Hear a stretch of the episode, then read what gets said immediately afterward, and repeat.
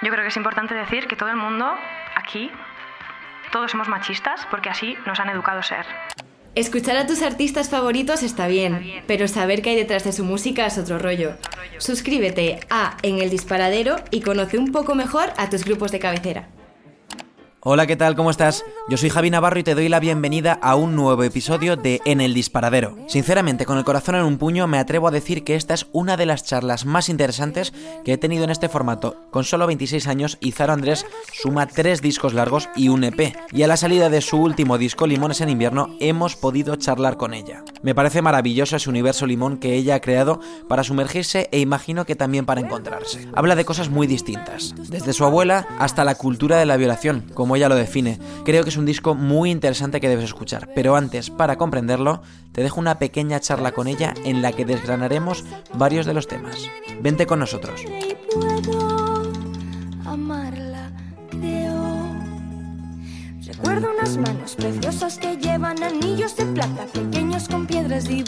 ¿Qué tal, Izaro? ¿Cómo estás? Pues estoy muy bien eh, y muy contento de estar aquí contigo. Joder, qué pelota. En realidad, estoy seguro de que le has dicho eso a las 185 entrevistas que estoy viendo que estás haciendo estos días.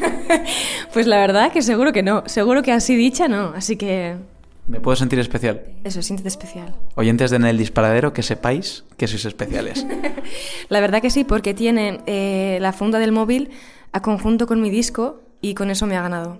Pero es que, eh, claro, lo, acabo de pensar, la portada de nuestro podcast también es amarilla. O sea, también va a juego con el disco. Wow. Esto, esto tiene buena pinta. espero. Bueno, tenía buena pinta sin el amarillo, pero también, venga, vale, es como seguimos hacia adelante, todo suma. Enhorabuena, te lo decía antes eh, detrás de micros, porque he escuchado el disco y me ha encantado. Solamente eh, hay una cosa que, le ha faltado para el 10, y es que lo pueda entender simplemente escuchándolo. Pero bueno, es lo que tiene que no sea eh, euskera hablante. Bueno, voy a hacer como una mini sección en mi web, isaromusic.com, en la que pondré todas las letras traducidas Gracias. Para que lo podáis ir entendiendo, porque la verdad que mola entender las canciones, así que lo haré, lo haré. La verdad es que eh, te, gusta un poco jugar al despiste, ¿no? Hay canciones con títulos en, tu discografía en general, que hablaremos después de ella, porque con 26 años sacar tres discos eh, y un EP, eh, creo que has aprovechado muy bien esos 26 años. No sé si tienes prisa, no sé si vas corriendo a algún sitio, pero bueno, todo correcto decía que jugabas un poco al despiste porque hay canciones con título en español eh, que son en euskera, hay canciones en euskera, hay canciones en inglés, hay siempre en tu discografía como que, eh, tienes esa inquietud lingüística que para muchos, imagino, yo estoy siendo el primero y me arrepiento de ello, es lo primero por lo que te preguntan constantemente y a lo mejor lo primero por lo que destacas y yo me da la sensación de que es un poco eh, tu hábitat natural, ¿no? y ya está, te sale así y ya está, ¿no? Exactamente es eso. Además, me sorprendió cuando empecé a darme cuenta que la gente le sorprendía exactamente lo que tú dices. Porque claro, en mi cerebro las conversaciones van ya así naturalmente y lo transporto a la música eh, tal cual me sale. Entonces, eh, pero es verdad que supongo que para algunas personas será raro porque no lo conocen desde siempre así, claro. Es cierto que tenemos cierto estigma ¿no? con, con, con las eh, lenguas oficiales de, que hay en España, porque si te hablan del inglés, pues no estigmatizas eh, directamente la, lengua, o sea, la música. Pero, por ejemplo, si te hablan del gallego, estoy seguro que se te viene a la cabeza gaitas. Si te hablan del catalán, estoy seguro que se te viene a la cabeza esa rumba ska eh, que han hecho grupos pues como el Catarres, por ejemplo. Pero si te, viene, si te hablan de vasco, instantáneamente se te viene un rock directo a la cabeza y si hablas de vasco alternativo de ese rock que hace, por ejemplo, Grises o otra serie de grupos. Ahora, tú no, no terminas de, casar con estos estereotipos y, ya no solo lingüísticamente, sino que sonoramente ofreces también una, variedad muy amplia. Pues supongo que sí. Además, eh, yo creo que muchas veces en el Euskadi se peca de, decir que eh, Euskal música, ¿no? Como si fuera un género musical, cuando no lo es para nada.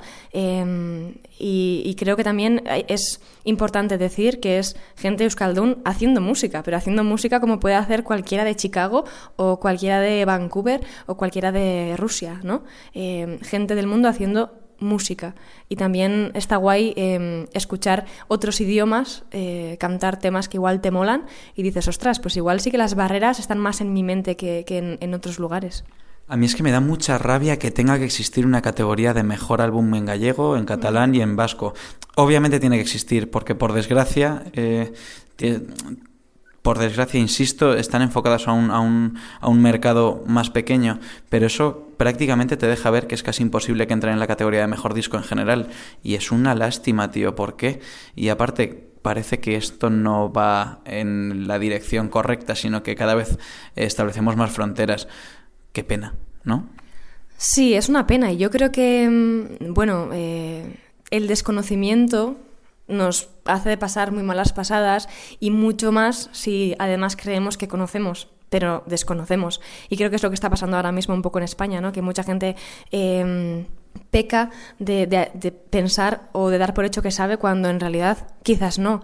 Y yo creo que una vez conoces cosas, vas quitando esos miedos y se te va desapareciendo. Yo trabajo en la radio también ahí en Euskal Herria y tengo eh, pues eh, un mini programa eh, en el que llevo música alternativa de otros lugares. Entonces puedo irme a Rusia y me pongo ahí a investigar qué se mueve ahora en Rusia que no compartimos ni alfabeto, que es muy complicado.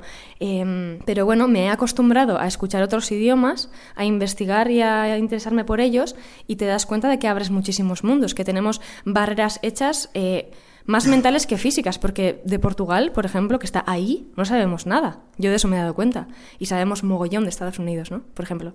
O me da igual, de... De Francia tampoco sabemos nada. De Francia tampoco sabemos nada. Y me parece curioso no haberme dado cuenta de eso hasta tener 25 años. Y que nadie tampoco me lo ha dicho tan claro, ¿no? nunca es tarde. Nunca es tarde. Entonces yo digo a todo el mundo que se cree que sabe mucho, que se ponga cosas en la cabeza como dudas, por ejemplo, y que vaya a descubrir, porque en realidad eh, todo lo que descubran van a ser para mejorar a sí mismos. Así que. No hay nada más maravilloso que la inquietud y, el preguntarte constantemente y el intentar crecer, eh, creo yo. Eh, no había visto este, este disco físico hasta que he llegado aquí, no me lo habían dado. Y me había perdido un montón de cosas maravillosas, porque eh, Limones en invierno lleva dentro un, libreto bastante bonito, que por un lado lleva un mapa, que bien podría ser el mapa del paraje en el que se perdieron Hansel y Gretel, pero me da la sensación de que es el mapa de tu casa o de algo similar.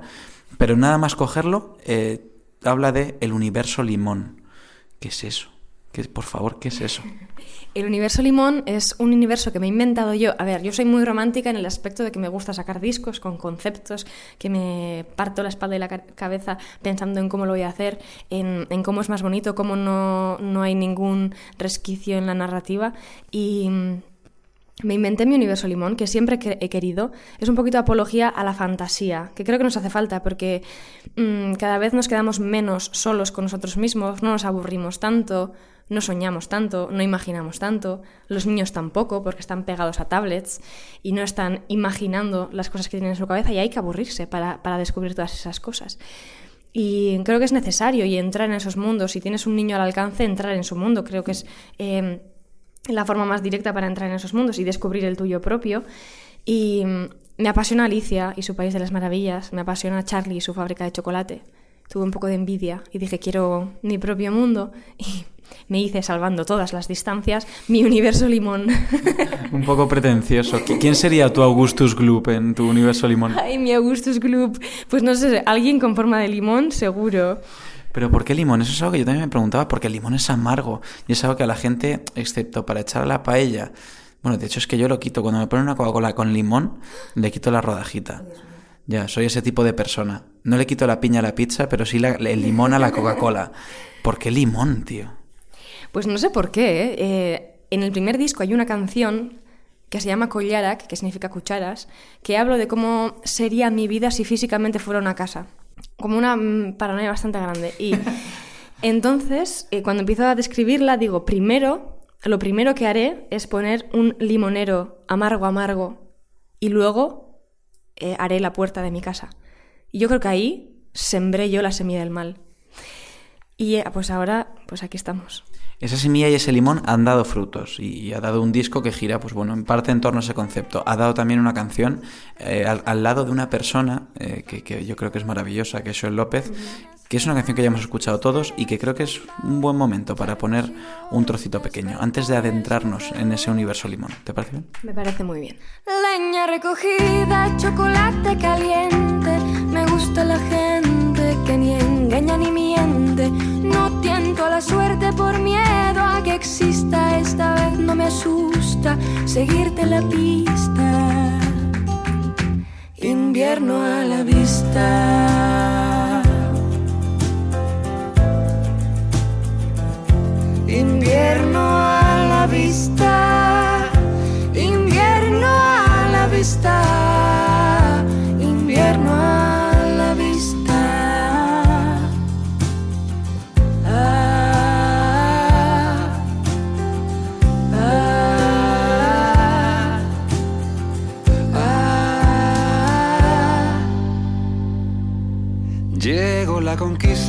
Vamos ahora sí a adentrarnos en el universo limón, porque tú coges ese libreto eh, que está aquí, el, el- el paraje de Hansel y Gretel, decíamos antes. No, yo creo que no. Es- es- esta es tu casa.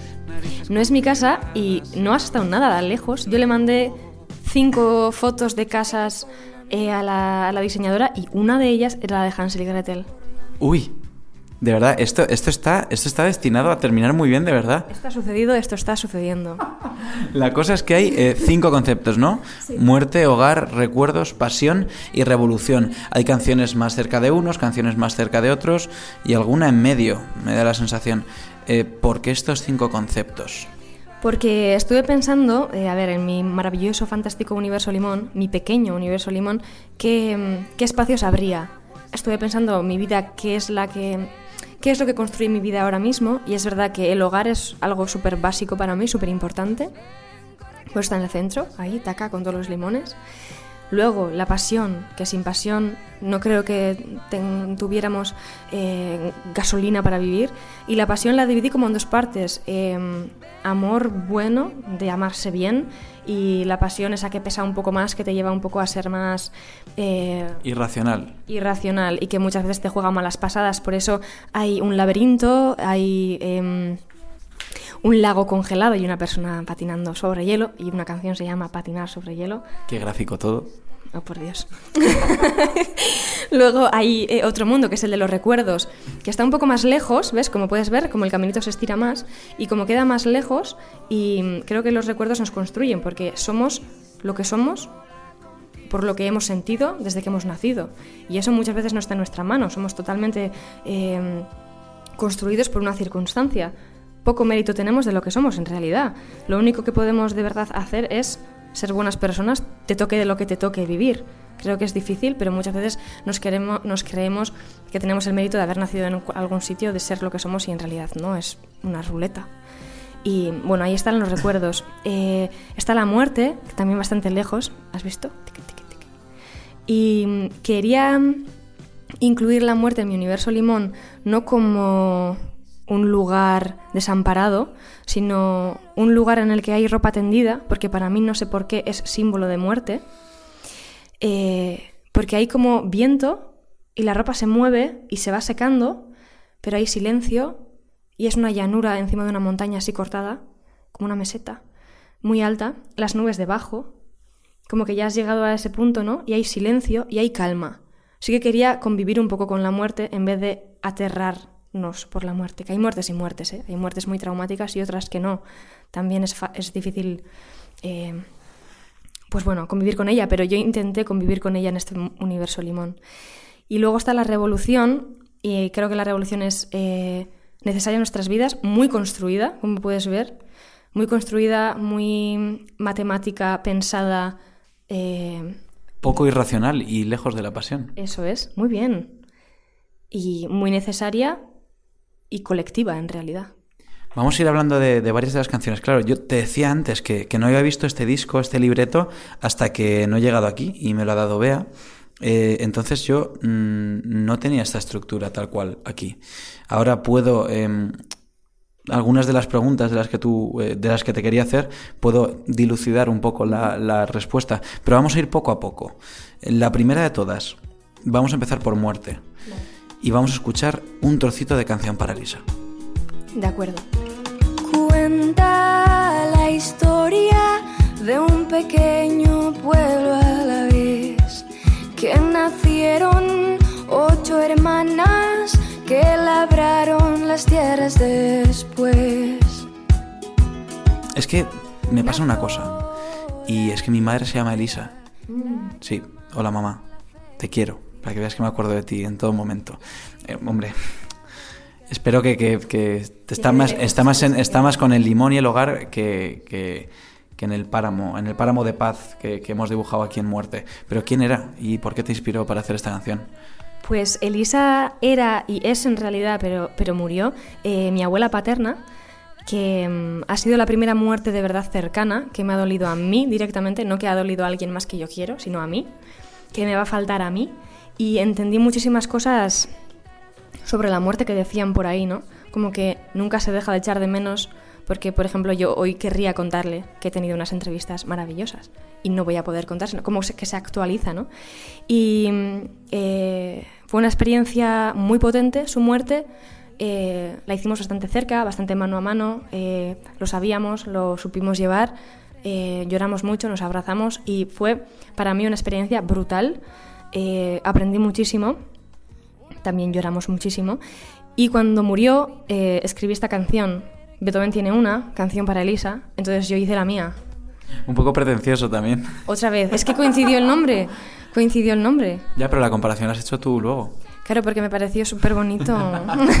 No voy a venir yo aquí ahora a joder eh, to- todo este universo maravilloso. Tienes razón, perdón, perdón.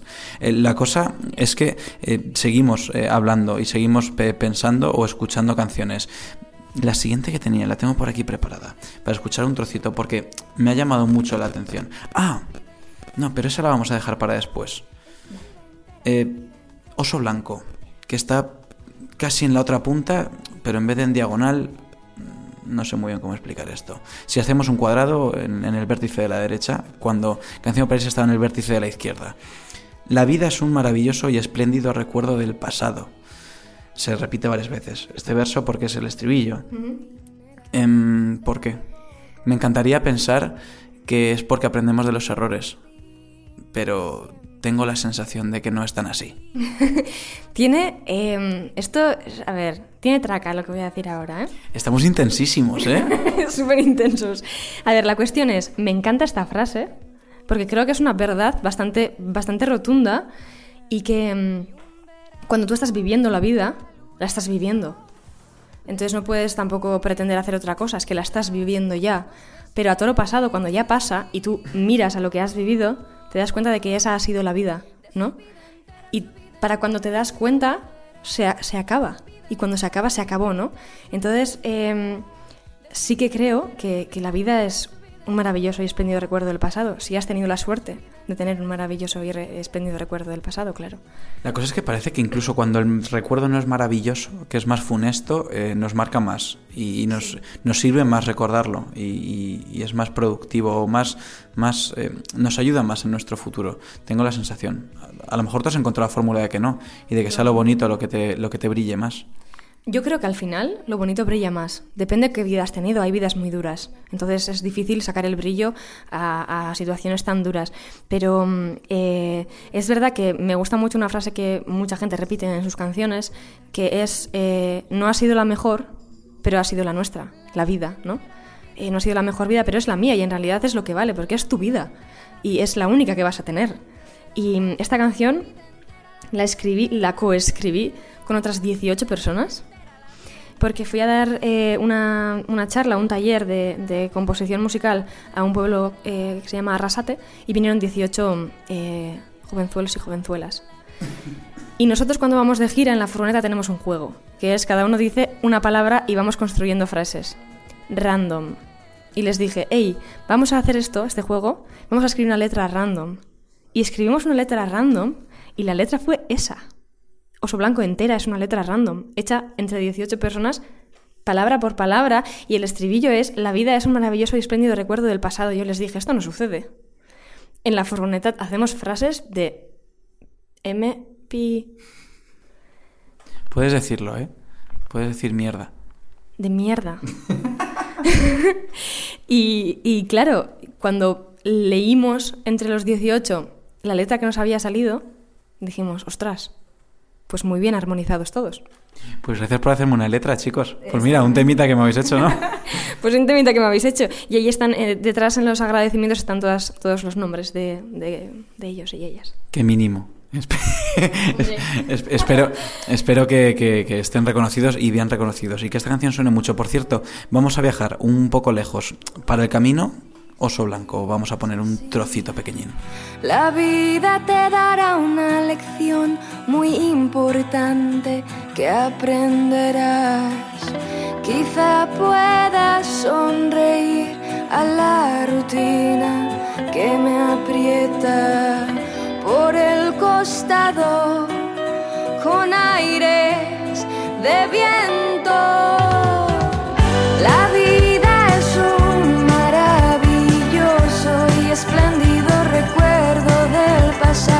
Pongo esta canción al final en vez del principio porque vamos a hablar de una ciudad que no está presente aquí.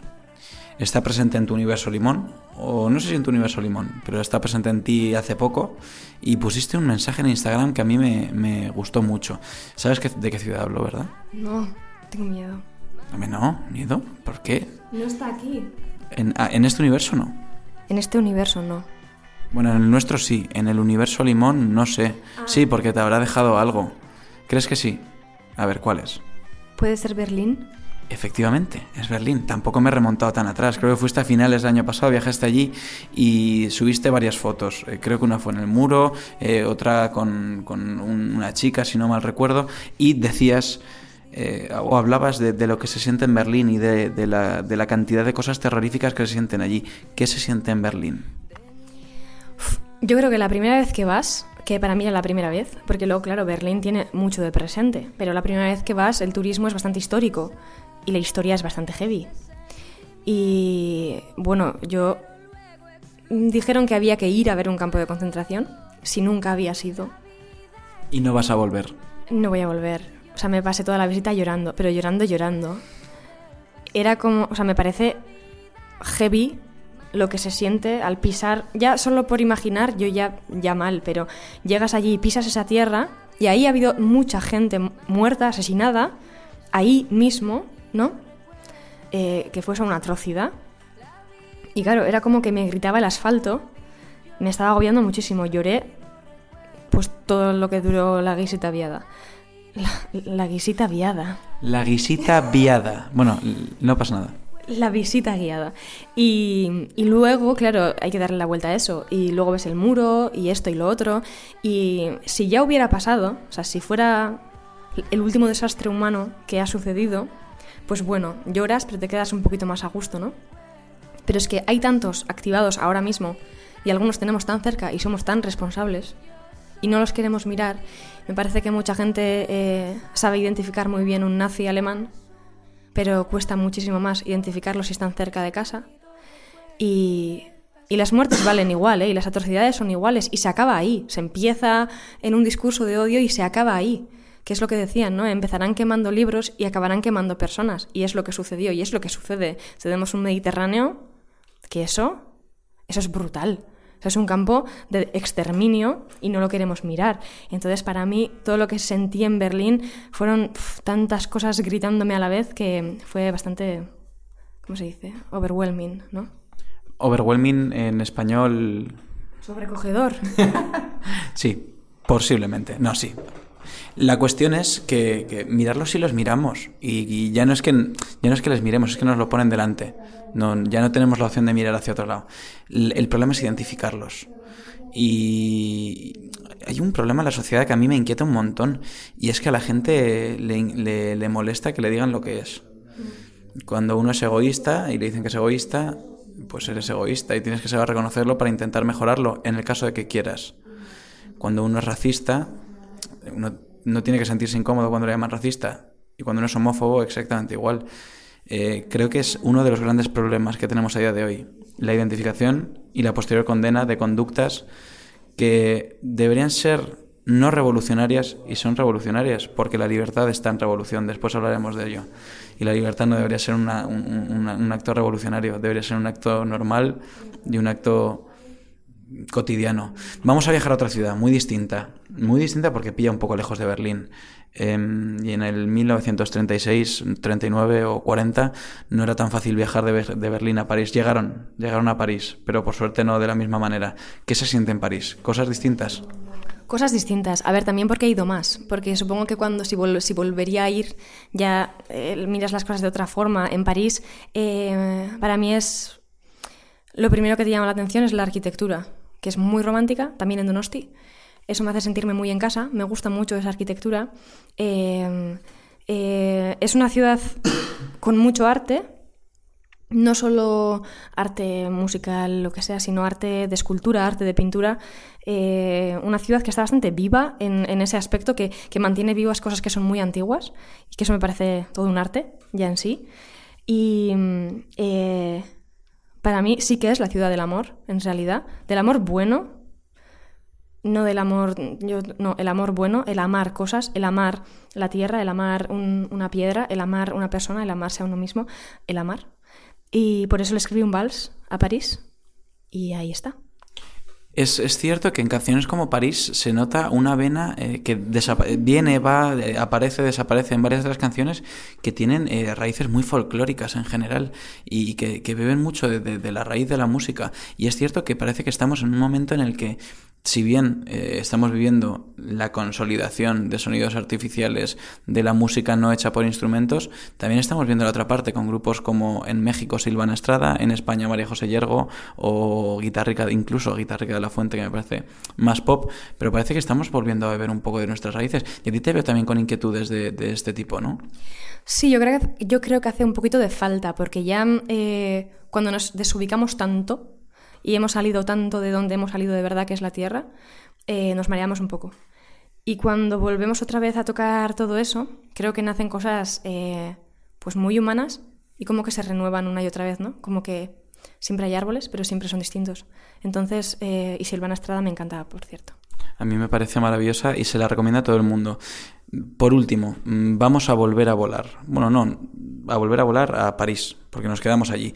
Eh, en esta cultura occidental y con nuestro abecedario y con la forma de leer que tenemos nosotros, leemos de izquierda a derecha, de arriba a abajo, ¿no? Eh, ya hemos pasado por la muerte, el hogar es prácticamente lo que menos hemos tratado, pero bueno, que la gente escuche e interprete.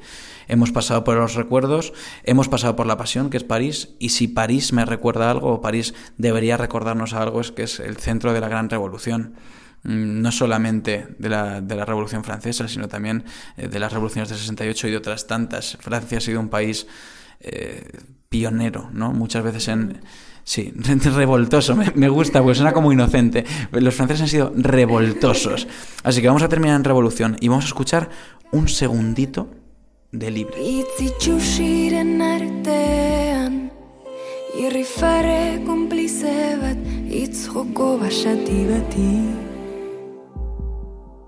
Nire izanik ez karteletan Nire izanik ez papeletan. Ta esan dezagun argi behar beste egiten ari. A ver, por favor, dime que, que, que, cuál es la letra porque yo de verdad intento escucharla y lo he buscado eh, con lo que yo he entendido en Google Translator de euskera a español, de español a euskera, y lo único que me ha traducido ha sido libre y me lo ha traducido a free, no sé por qué en inglés, y no, no, no he entendido muy bien. Bien, libre significa libre, eso está guay, que se entienda, guay. Que se entienda bien en los dos idiomas, ¿no? Por lo menos. Eh, habla un poco justo en, en eh, libre, habla, está dedicada a eh, la cultura de la violación. Le habla directamente a como ente, como entidad. Y habla, eh, digo que... Bueno, claro, es que... Bueno, sí, a ver, allá, bla, allá voy. Hablo de escribir nuevas leyes, literalmente te lo digo. Eh, escribiré nuevas leyes en mi cuerpo para que por lo menos las leas cuando me desnudes. Porque creo que estamos en un punto ahora mismo eh, en la lucha feminista que los hombres que violan son los mismos, siguen siendo los mismos, pero las mujeres que sobreviven ya somos distintas.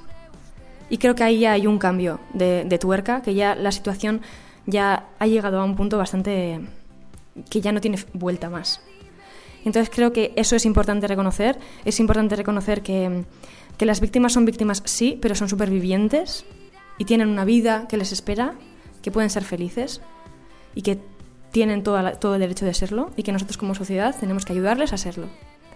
Y creo que eso es muy importante y por eso quería reivindicar la libertad, que como tú decías bien antes, la libertad en realidad sí que es, eh, hoy por hoy, es una revolución, por desgracia, pero yo creo que la libertad no existe sin límites. La libertad tiene límites, porque si no es libertinaje y hay, otro mundo.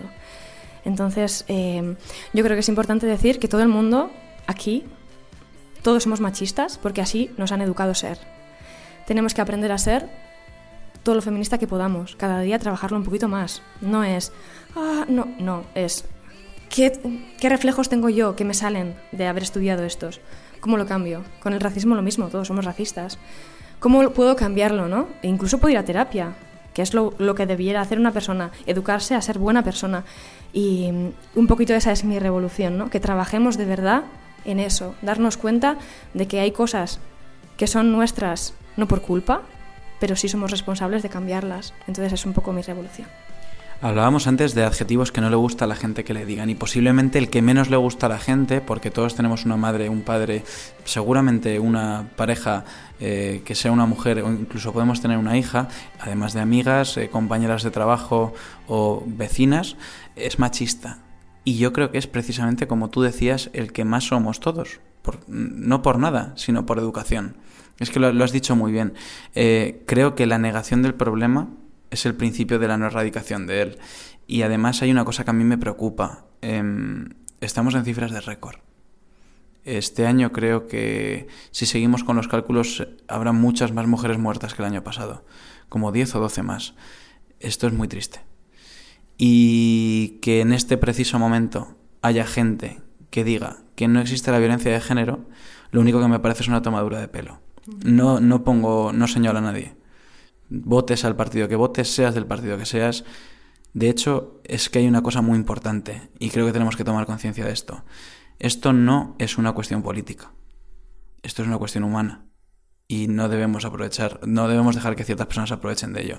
No me gusta utilizar esto como, como, como escaparate o como altavoz de reivindicación, pero es por lo que te decía, ¿no? Porque esto no es una lucha política. ¿Por qué han hecho de esto una mierda de lucha política? Si la política corrompe todo a unos niveles extremos, ¿no? Sí, por desgracia sí, y por desgracia porque también es como la, entendemos la política ahora, que es mmm, una lucha, lo voy a decir así, de penes. Entonces, claro, pues eso es un problema, que en realidad la política es eh, un instrumento para poder solucionar los problemas sociales, que en realidad eh, de, si hiciéramos bien la política, pues estaría erradicados muchísimos problemas que ya tendrían que estar erradicados. Que también... Eh, pues yo qué sé, de entender, ah, yo me he dado cuenta de eso con la naturaleza también, que somos tan egoístas, tan egoístas, que entendemos todo en relación a nosotros. Y es sin querer. Pero entendemos todo así y yo intento hacer, no hacer ese trabajo. no, intento hacer ese trabajo para que no me pase eso. Entendemos siempre, eh, pues eso, como que mm, eh, las mujeres, ¿no? Como tú has dicho, eh, que tienes vecinas, hermanas, madres, sí, pero como tú bien sabes también, no debes ser feminista porque tengas una madre, sino porque esa madre existe sin ti. Porque es una persona que existe sin ti. ¿Tú por qué tienes que respetar a la naturaleza o a un pájaro o a un ciervo o a una planta? Porque existe sin ti. No es una planta que está cerca de ti y tú la puedes coger. Existe sin que tú tengas que existir. Y muchas veces no concebimos las cosas sin relación, sin relacionarnos a nosotros, pero existen, aunque nosotros no existamos y por eso hay que respetar las cosas y las personas. Matiz, matiz, matiz. No he dicho que haya que ser feminista porque tengamos eh, una madre cerca, sino que al revés, que a la gente que le molesta, que le digan que es machista es porque dice, si yo tengo una, una madre, una hija, un, un, una mujer y, y, la respeto. Bueno. Eso es exactamente eso. Bueno, dejémoslo ahí. Eh, te, iba, te, iba, a terminar esto con, con, con una última pregunta, pero se me ha ido se me ha ido y, y, creo que no va a volver. Así que lo que vamos a tener que hacer es volver a subir otra vez el volumen de libre, escucharla un poquito más, buscar la letra, a ver si cuando la escuchen la entrevista ya está publicada en tu web. Eh, esa cara me ha sonado a que no. Pero si no, a ver si afináis el oído, cogéis un papel, apuntáis la letra, la buscáis en, en cualquier diccionario físico o digital y, creo que es uno de los mensajes más bonitos. Fíjate, no lo conocía y, me ha gustado terminar con esto. Eh, gracias, sin más, por crear este universo, por compartirlo y porque es un universo así a priori bastante puro. Es cierto que tengo que meter más la cabeza en él, pero me gustaría que este universo fuese real y, de todos. Sí, serás súper bienvenido. Te puedes quedar todo lo que quieras y puedes volver siempre. Gracias. ¿Estás escuchando Stream? Compártelo en redes sociales y menciónanos. Somos arroba stream barra baja es. Piscina.